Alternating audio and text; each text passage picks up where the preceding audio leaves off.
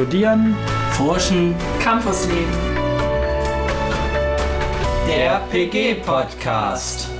Hallo und herzlich willkommen zur achten Folge unserer Reihe Sexuelle und reproduktive Gesundheit im internationalen Vergleich. Heute sitzen Sandra und Sophia bei uns. Hallo ihr zwei. Hallo. Hallo. Und sie werden uns etwas über das Thema Müttersterblichkeit erzählen, über das ich spontan wenig erzählen könnte.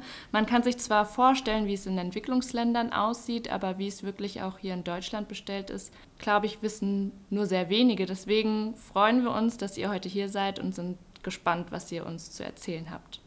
Ja, hallo, ähm, ich bin die Sandra. Ich bin die Sophia. Ja, und wir freuen uns, dass wir heute hier sein dürfen, weil wir haben ein spannendes Thema mitgebracht, nämlich das Thema der Müttersterblichkeit. Ja, das ist ein Thema, das in Deutschland eigentlich kaum beleuchtet wird, aber im internationalen Vergleich eine sehr hohe Public Health Relevanz aufweist. Aber vielleicht zuerst mal sollten wir mit der Definition beginnen.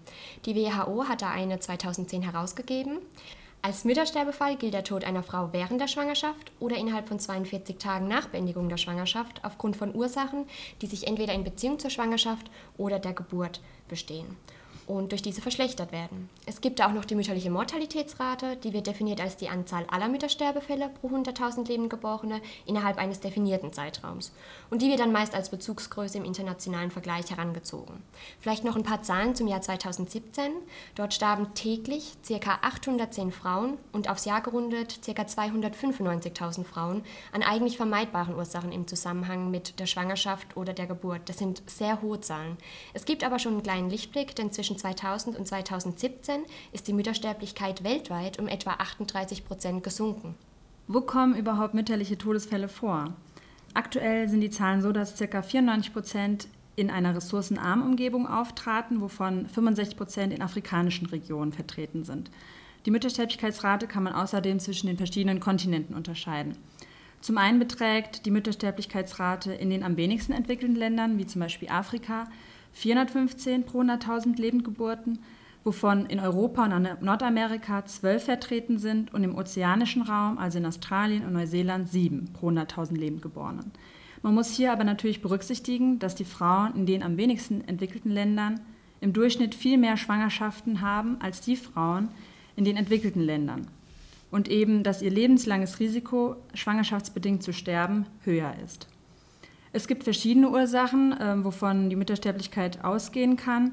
Hier sind einige Hauptkomplikationen zu nennen, wo eben 80 Prozent die Ursachen schwere postpartale Blutungen sind, aber auch Infektionen, die meist nach der Geburt auftreten, Schwangerschaftsvergiftung und Schwangerschaftskrämpfe sowie ungewollte Schwangerschaften und unsichere Schwangerschaftsabbrüche zählen auch zu den Hauptkomplikationen der Müttersterblichkeit. Weitere Ursachen der Müttersterblichkeit sind außerdem je nach Land abhängig eine unzureichende Gesundheitsversorgung, Armut, weite Entfernungen zur medizinischen Versorgung, Informationsmangel, aber auch diverse kulturelle Praktiken können zu der Müttersterblichkeit hinzugezogen werden. Ja, jetzt habt ihr ja schon ein paar wichtige Daten und Fakten erhalten. Generell ist es so, dass die Müttersterblichkeit auch in einigen Rechten vertreten ist, wie bei den IPPF. Dort äh, wird in den Rechten beschrieben, dass auf jeden Fall die Müttersterblichkeit weiter reduziert werden sollte, unqualifizierte Schwangerschaftsabbrüche oder auch ungewollte Schwangerschaften verhindert werden sollen und dass alle schwangere Frauen einen Zugang zu den Gesundheitsdienstleistungen erhalten sollten. Zudem ist die Müttersterblichkeit auch bei den MDGs als Ziel gesetzt worden. Da war es das Ziel, die Rate zwischen 1990 und 2015 um drei Viertel zu senken. Dieses Ziel konnte leider nicht erreicht werden, man hat es aber geschafft, die Rate zu halbieren. Auch war das Ziel eben, den Zugang für alle Frauen zu verwirklichen zu den Leistungen. Auch dieses Ziel ist leider gescheitert, denn es ist immer noch so, dass jede vierte Mutter keinen Zugang zu wichtiger medizinischer Geburtsbetreuung hat. Das heißt, zum Summarum konnten auf jeden Fall Fortschritte erzielt werden, die sind aber sehr unzureichend gewesen. Ja, als Nachfolger der MDGs entstanden dann die SDGs, worunter eben ein Teilziel ist, dass alle Länder sich verpflichten, die vermeidbare Müttersterblichkeit zu beenden und eine globale Müttersterblichkeitsrate von weniger als 70 Todesfälle pro 100.000 Lebendgeburten bis 2030 zu erreichen. Bei dem derzeitigen Tempo wird die Welt jedoch nicht in der Lage sein, dieses Ziel des SDG zu erreichen, was mehr als eine Million Menschenleben kosten wird. Ja, was für eine Zahl. Es ist wirklich sehr erschreckend. Ja, und nachdem wir eben diese ganzen Informationen dann gesammelt hatten, wollten wir natürlich mal schauen, wie es denn mit der Müttersterblichkeit in Deutschland aussieht. Da ist es so, dass 2017 53 Müttersterbefälle registriert wurden. In der Rate sind es 7 von 100.000 Lebendgeborene. Man kann auf jeden Fall sagen, dass Deutschland da eine enorme Entwicklung hingelegt hat, denn vor allem im 19. und 20. Jahrhundert lag die Rate noch bei 300 bis 500 Müttern äh, pro 100.000 Lebendgeborene. Es gibt aber auf jeden Fall einen tendenziellen Rückgang über die letzten Jahre, unter anderem durch Schwangerschaftsvorsorgeprogramme, durch Mutterschutzrichtlinien, aber eben auch durch eine bessere medizinische Betreuung. Auch ist es aktuell so, dass wir eben die Krankenversicherung haben, die Leistungen für Schwangere anbieten. Es gibt fortlaufende Aktualisierungen der aktuellen Interventionen. Auch interdisziplinäre Protokolle zur Therapie von intra- und postpartalen Blutungen werden in der Medizin angewendet, ebenso wie AWMF-Leitlinien. Zu guter Letzt ist es natürlich auch so, dass wir in Deutschland noch das Mutterschutzgesetz haben und all diese Interventionen haben eben dafür gesorgt, dass die Müttersterblichkeit nachhaltig reduziert werden konnte. Als weiteres Land haben wir in unserer Recherche Südsudan gewählt, weil das wirklich das Land ist mit der höchsten Müttersterblichkeitsrate weltweit. Denn 2017 wurden insgesamt 4500 Müttersterbefälle gezählt. Gründe für diese hohe Müttersterblichkeitsrate sind zum einen die Ursachen, die ich ja vorhin schon als Hauptkomplikation aufgezählt hatte, viele ungewollte Schwangerschaften, aber auch kein Zugang zu Verhütungsmitteln oder schlechte Verhütungsmethoden. Auch viele unsichere Abtreibungen werden in diesem Land vollzogen. Ein höheres Schwangerschafts- und Geburtsrisiko besteht außerdem aufgrund einer schlechten Schwangerschaftsbetreuung, aber auch aufgrund der hohen Komplikationen während der Geburt aufgrund der weiblichen Genitalverstümmelung. Auch keine postnatalen Hausbesuche in den ersten Wochen nach der Geburt sind oft vertreten in diesem Land. Außerdem darf man beim Südsudan auch nicht vergessen, dass eben der Bürgerkrieg noch zwischen 2013 und 2018 herrschte, der eben zu einer hohen humanitären Krise geführt hat. Folgen dieses Bürgerkrieges waren, dass eben die meisten Gesundheitseinrichtungen während der zahlreichen Kämpfe zerstört oder geplündert wurden und in einem schlechten Zustand aufzufinden sind. Demnach sind nur noch 22 Prozent aktuell der Gesundheitsstationen voll funktionsfähig und zugänglich. Dementsprechend gibt es viel zu wenig qualifiziertes Personal. Auch eine schlechte Impfversorgung ist vorhanden, die zu häufigen Epidemien führt. Ja, beim Südsudan haben wir dann nach Programmen gesucht, um eben zu schauen, was wird denn aktuell denn schon gemacht. Und da sind wir auf das Programm Maternal and Child Health Integrate Program gestoßen, welches sich präventiv für die Nachgeburtsblutung einsetzt.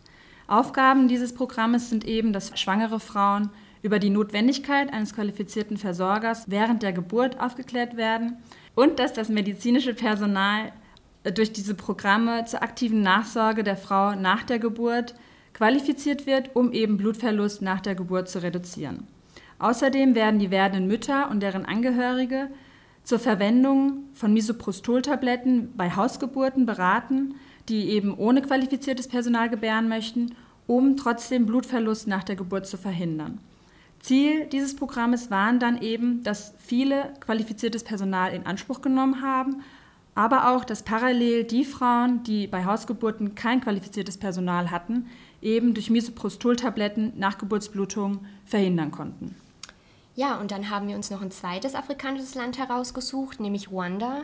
Und das gilt als Positivbeispiel, da dort die Müttersterblichkeit wirklich kontinuierlich reduziert werden konnte.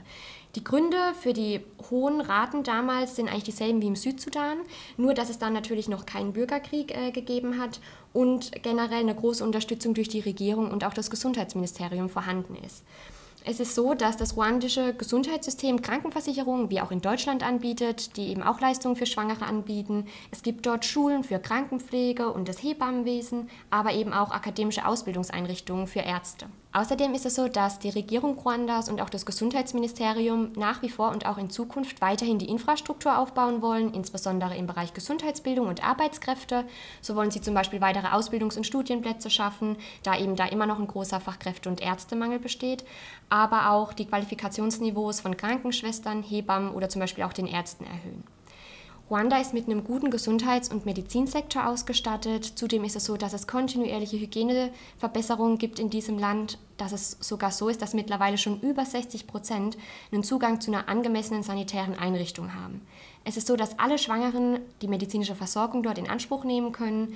Es werden Impfungen durchgeführt. Das Wichtigste ist aber, dass eben über 90 Prozent der Geburten von dem qualifizierten Gesundheitspersonal betreut werden, was für afrikanische Verhältnisse wirklich eine sehr, sehr gute Zahl ist. Außerdem ist es so, dass eben nach wie vor internationale Hilfswerke mit Programmen Ruanda eben bei der Reduzierung der Müttersterblichkeit unterstützen. Da gibt es zum Beispiel das Programm 50.000 Happy Birthdays vom Internationalen Hebammenverband, das noch dieses Jahr läuft. Und hier ist es so, dass eben das Gesundheitspersonal durch simulationsbasierte Trainingsprogramme äh, geschult wird.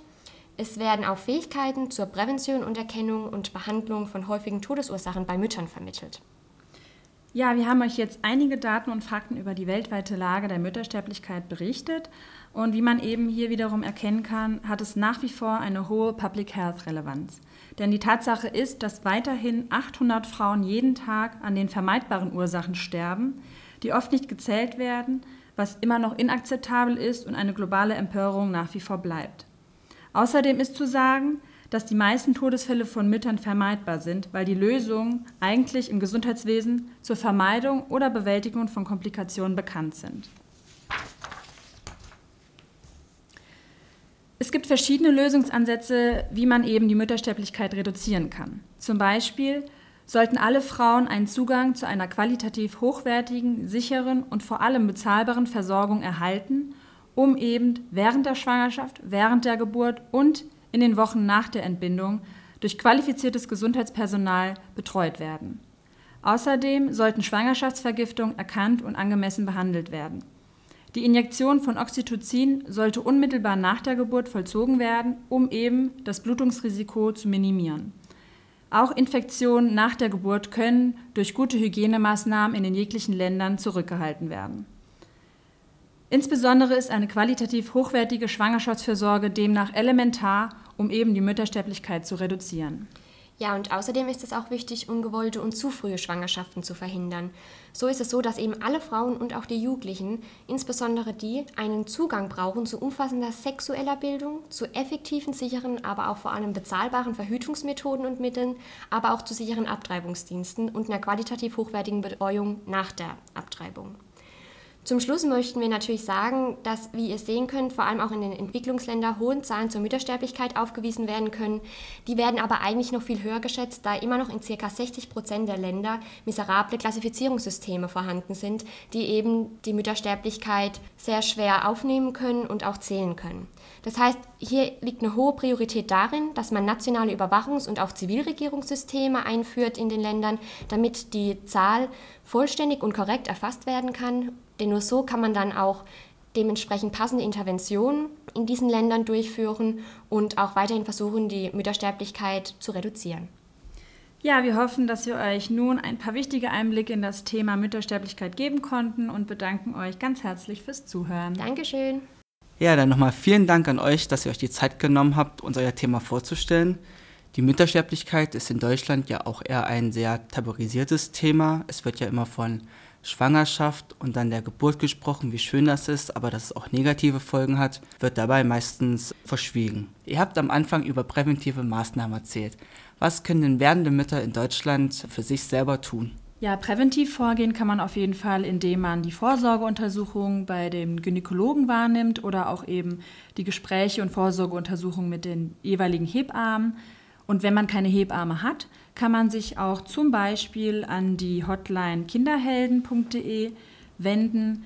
Dort kann man mit ähm, verschiedenem Personal chatten und Fragen anbringen oder sogar mit denen telefonieren, wenn man irgendwelche Unklarheiten hat, Fragen oder etc.